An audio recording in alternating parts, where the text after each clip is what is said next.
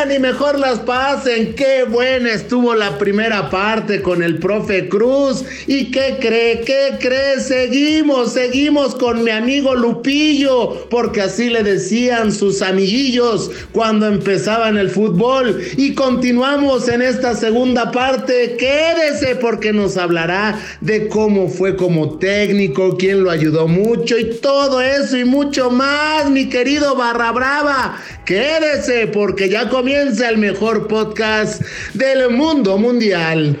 Un fanático sin censura. Esto es El Barra Brava, un podcast con Juan Carlos El Chato y Barrarán, exclusivo de Footbox. Y, te dan la oportunidad de, de que tu primer equipo sea el Atlante o pasaste por el ascenso.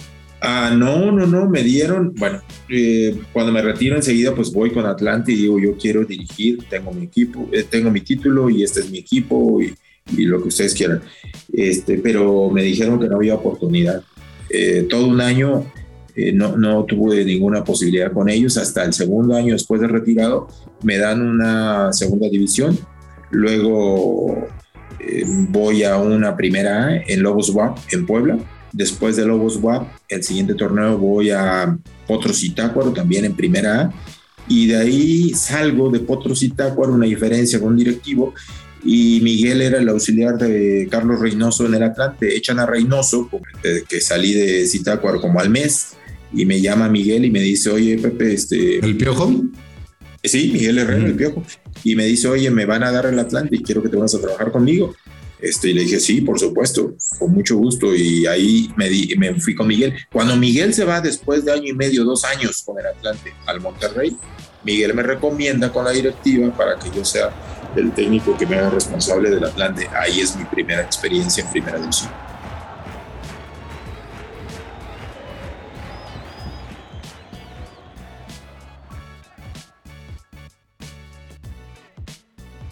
Realidad siempre se lo he agradecido a Miguel porque eh, el Miguel se dio cuenta que yo eh, trabajé siempre eh, a su costado para ayudarle a él y para ayudar al equipo y por consecuencia ganábamos todos cuando él se va, si él me hubiera dicho, oye, vente conmigo, pues igual hubiera ido por agradecimiento porque él fue el que me invitó. Pero cuando me pregunta, oye, ¿te gustaría dirigir? Eh, ¿Te quieres quedar porque voy a ir a Monterrey? Por supuesto, le dije que quiero dirigir y es ahí cuando él habla con Toño García y después Toño es el que decide eh, que me quede yo al frente del equipo.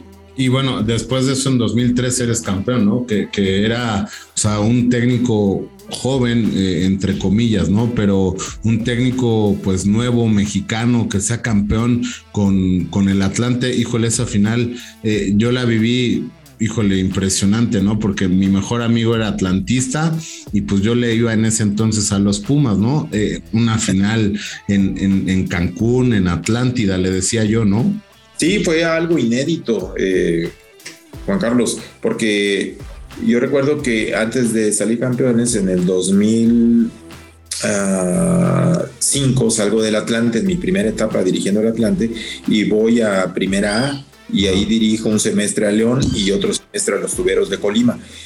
Tuberos de Colima, 2006, eh, segundo semestre de 2006, termino con ellos y regreso al Atlante, me trae Toño de regreso al Atlante. El primer semestre de 2007 lo jugamos en el DF, pero el segundo de 2007 fuimos a Cancún, hicimos la mudanza. Entonces llegamos a un lugar paradisíaco extraordinario, sensacional para vacacionar, para disfrutar, para la fiesta, pero no para el fútbol. De hecho, no estaba ni terminado el estadio, no había infraestructura, no había canchas de entrenamiento. Vamos, estábamos realmente limitados. La cancha cuando iniciamos, inauguramos ese torneo, nos tocó curiosamente contra Pumas. Pumas no quería jugar porque la cancha no estaba en óptimas condiciones, la verdad estaba muy lastimada, estaba peligrosa para los atletas y sin embargo les agradecimos a ellos que al final decidieran jugar. Curiosamente, contra ellos jugamos el último partido de ese torneo en el que salimos campeones en 2005. Oye, eh, bueno, sigues en Monterrey, ahí estás eh, un tiempo, vas a Puebla, pero yo también me acuerdo mucho porque y, me tocaba cubrirlo cuando, cuando trabajaba en otro, en otro lugar, eh, el tema de Jaguares, ¿no? que haces muy buen trabajo con Jaguares, también llegas a un lugar húmedo como la fregada, tenías que entrenar de noche, ¿no? Porque el pinche calor a las 5 de la tarde, yo me acuerdo era horrible, ¿no? Yo que tenía que ir de traje, me sudaba hasta el tuétano. sí, sí, sí. Bueno, creo que tuviste esa experiencia porque hoy eh, eh, lamentablemente vemos a una, ahora sí que un elefante blanco como es el estadio Víctor Manuel Reina, maravilloso estadio y todo para el fútbol y sin embargo pues está totalmente desaprovechado. ¿no? Bueno, son otras cuestiones ahí. fíjate que yo cuando salgo del Atlante, porque gano el campeonato, ganamos el campeonato de liga en 2007 y después ganamos la CONCACAF Liga de Campeones en 2009 y vamos al Mundial de Clubes en Abu Dhabi Ahí jugamos contra el Barcelona, al que le íbamos ganando 1-0 y después nos los hicimos enojar y nos dieron la vuelta 3-1, pero sin humillarnos, sin darnos un baile como la gente esperaba que nos iban a meter 8, 10, 12. No, no fue así, este, sino todo lo contrario. Yo regreso y para el 2010 salgo de Atlante. Mis siguientes equipos de, después de Atlante fueron eh, Jaguares de Chiapas, luego me fui a Monterrey, luego a Morelia, Tuvimos el paso por después por Puebla, donde salimos campeones de la, de Copa, la Copa MX. Reganamos a Chivas 4-2. De Puebla me voy a, a, Dorados, este, sí fui, y luego Atlas y después Necax. Pero volviendo a lo de Jaguares, eh, la verdad que se hizo un trabajo extraordinario. Estuvimos tres años en Jaguares de 2010 a 2013 y dentro de esos tres años llegamos a cuatro liguillas, tres en el fútbol mexicano y una de llamar, por llamarle así, en la Copa Libertadores. Llegamos hasta los cuartos de final con esos jugadores de Chiapas que dieron mucho de qué hablar. Sobre todo, ¿sabes qué? Porque le dieron identidad a la entidad federativa de Chiapas. En Sudamérica no sabían dónde era Chiapas, si era Centroamérica o quedaba en México. Oye, eh, Pepe, y platícanos qué pasó ese día con Villalpando. Digo, aquí en Plática de Amigos, ese, e, e, esa discusión, mentadas de madre, aventaron cosas, eh, Villalpando ya se te iba a ir a los golpes y no es porque sale la banca. ¿Qué pasó ese día?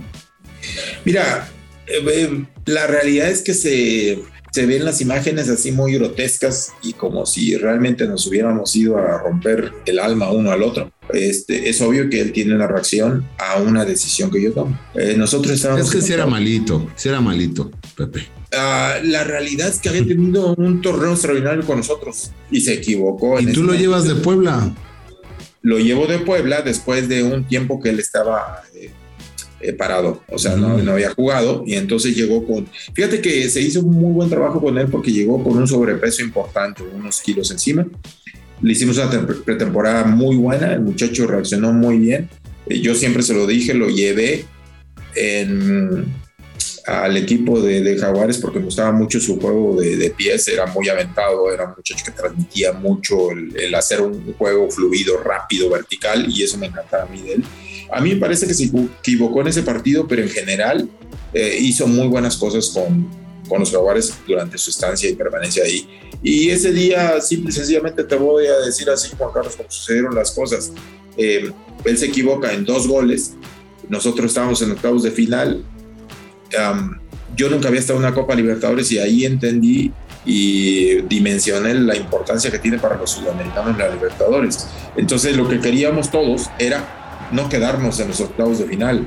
Ya el América, que era el México 1, y el San Luis, que era el México 2, habían quedado eliminados. Solo estaba el México 3, el de menos expectativas, que era Jaguares. Y entonces dije, esta es una oportunidad que no hay que dejar pasar. Y tomé esa decisión. Él se equivocó y lo removí de la posición. Se molestó. Él lo único que me dijo nunca fue mentarme madres, ni groserías, ni nada. Pareciera ser en la imagen que sí, pero lo que él decía era que tú nunca te equivocaste cuando fuiste jugador era su argumento. Yo le dije sí muchas veces y todo, pero ya está. Y bueno, fue un... Ah, se hizo más grande el lío de lo que realmente sucedió porque nunca llegamos ni a las manos y si dicen, es que en el vestidor después se dieron a la torre, no, no nos dimos a la torre, de hecho a él se lo llevaron antes al, al hotel esa noche ya no tuvimos contacto hasta el otro día que regresábamos ya con el boleto a los cuartos de final, nos vimos en el aeropuerto, en un pasillo nos encontramos él y yo solos y me dice quiero hablar contigo y le dije sí, está bien, tenemos que hablar de esto porque no es normal lo que sucedió anoche, ofreció disculpas, se las ofrecí, lloró, lloré y quedamos como grandes amigos. Hoy te puedo asegurar que gracias al fútbol y a ese evento, uno de mis mejores amigos que me ha dado el fútbol es... Eh, Villalpando. Jorge Villalpando. Así es. Ay, no, no, no quieras quedar bien aquí, profe. No, no, no. Mira, te lo estoy diciendo de frente a ti. Estoy viendo los ojos y, de frente a la cámara y todo. No tendría por qué mentirte. Eh, pero si tú hoy le hablas a Jorge Villalpando y le dices, oye, lo que dijo el profe es cierto, o está actuando, está mintiendo, o se está queriendo ganar algunos seguidores, que te lo diga él.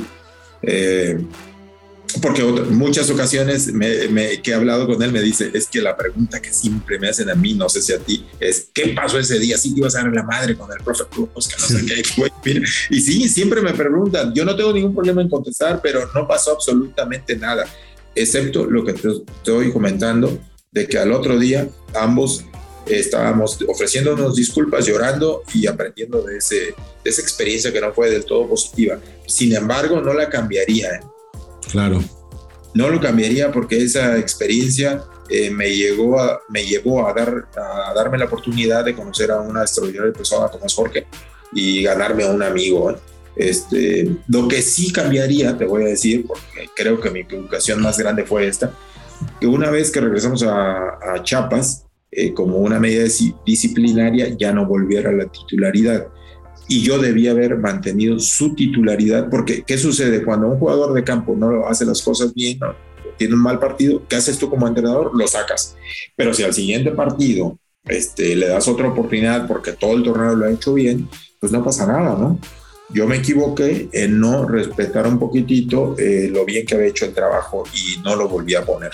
Bueno, faltaban también tres partidos, algo así, ya no lo volví a poner oye, profe, y, ya, ya por último, hoy la crisis de los técnicos mexicanos. En la liguilla, en las semifinales, un solo técnico mexicano. Vemos a un profe Cruz sin trabajo, a un Alex Diego sin trabajo, eh, a un Piti Altamirano sin trabajo, a un, este, a un Palencia, ¿no? O sea, todos estos técnicos joven, jóvenes mexicanos sin trabajo, ¿no? El técnico de la selección es argentino, es el técnico que mejor gana en la historia del fútbol mexicano. ¿Cuál es esta crisis o qué ves de crisis, eh, Lupillo, como te decían en la primaria? Mira, particularmente eh, me hicieron el otro día esa pregunta, que qué es lo que sucede eh, con los técnicos mexicanos, por qué no estamos teniendo tanto continuidad, por qué está prevaleciendo el entrenador extranjero. yo les decía que hoy las redes sociales, y, no es que sea culpa de las redes sociales nada más, es un factor a considerar, tiene mucha influencia en decisiones de directivos, de instituciones. ¿Por qué? Porque meten presión. A mí me parece que hoy, más que nunca, los mexicanos tenemos que dar resultados de manera no inmediata, mucho antes de inmediato. ¿no? ¿Por qué? Porque de lo contrario sí se nos cuestiona muchísimo. Mira, el Vasco Aguirre llega a Monterrey con una trayectoria este, increíble, impresionante. Un doble mundialista que ha dirigido en muchas partes del mundo, inclusive a otras selecciones, Japón, este, eh, en España. Y sin embargo, con Monterrey las cosas no le salían bien y era muy cuestionado eh, es como ahorita el Tata Martino llegó y los primeros partidos todos decíamos, este es el técnico que necesitaba la selección y con este sí vamos al quinto partido, ¿estamos de acuerdo? Y ahora, últimos resultados, decimos, esto no, vamos a ir a ningún lado, ya que lo saquen, ya que esto y que el otro. Yo lo único que te quiero decir es, en relación a ello, si estuviera un técnico mexicano al frente de la selección mexicana y hubiera perdido de manera consecutiva tres partidos contra Estados Unidos y en estos de eliminatoria Estados Unidos y Canadá, ¿crees que se mantendría en el, lo mantendrían en el cargo? No, pues no, ya se hubiera ido. Ah, quizás ya lo hubieran cesado, ¿verdad? Pienso que a veces entonces al mexicano le, le tienen menos paciencia eh, y producto, insisto, quizás de la presión que hay en el entorno. No me refiero a que, insisto esto, ¿eh? y soy muy claro, a que la prensa tenga la culpa. No, no, acá no hay culpables. Es todo un entorno. El fútbol es, es integral y todos tenemos este, la oportunidad de participar. Hay diferentes actores eh, con voz y con voto y a veces este, esas voces tienen un voto más de peso que otras, ¿no? Entonces hay que considerar, insisto, todos los aspectos. Ah, me parece, por otro lado, en algún momento, no hace mucho tiempo atrás, los técnicos mexicanos estábamos cobrando un poco más que los extranjeros, entonces también ese pudo haber sido un factor como para atraer más extranjeros. Eh, por otro lado, eh, hoy me dices, de cuatro solo hay un mexicano, sí, está Miguel ahí, pero bien pudo haber estado el Vasco Aguirre también en esta semifinal. ¿Por qué? porque si ese penal que le marcan en contra, que marca la diferencia, eh, no se lo marcan porque a mi entender no fue claro, fue muy polémico, si me apures un poquitito, yo no lo hubiera marcado, obvio, no soy árbitro ni, ni mucho menos, pero el que ni siquiera vayas a checar la revisión de la televisión, a mí me queda algo de, duda. ¿Crees que, ¿Crees que en el fútbol, crees que en el fútbol mexicano haya arreglos, y haya chanchullos, eh, Pepe? En lo que yo he estado, en los años que yo he estado dirigiendo, jugando y dirigiendo, eh, chanchullos, arreglos, no lo creo. No lo creo. Pienso que a veces hay algunas actitudes un poco soberbias de los árbitros, sí, sí lo pienso. Este, las viví como jugador, como entrenador, las veo todavía. Digo, si tienes el VAR, que es un instrumento pues para equivocarte menos o para impartir más justicia, ¿por qué el otro día esa jugada que era para mí, no sé para ti y para el resto de la gente que nos está viendo en tu programa, era muy polémica. Si tienes ahí ese recurso, ¿por qué no lo aplicas? ¿Por qué no lo usas? Esa es mi única duda. A lo mejor es un penal sumamente claro. Bueno, no tienes necesidad. El otro día sí yo creo que sí había necesidad de ir a consultar.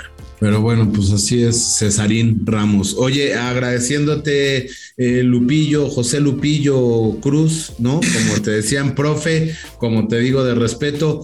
Pues, eh, profe Cruz, muchas gracias por, por estos minutos y, bueno, pues desearle mucho éxito y próximamente, en verdad y de todo corazón, me gustaría verlo en primera división nuevamente, porque aparte de ser una buena persona, es un excelente técnico, pero sobre todo, eh, pues una persona muy dedicada, ¿no? Muchas gracias, Juan Carlos. Muchas gracias. Estamos en ello, estoy en el día a día, estoy convencido que pronto saldrá alguna oportunidad y hay que aprovechar, aprovecharla las cosas bien. Pues muchas gracias, profe. Esto fue el Barra Brava con Juan Carlos El Chato y Barrarán. No se olvide escucharnos en todas las plataformas digitales y bueno, pues vivan con mucha alegría. El Barra Brava con Juan Carlos El Chato y Barrarán, podcast exclusivo de Footbox.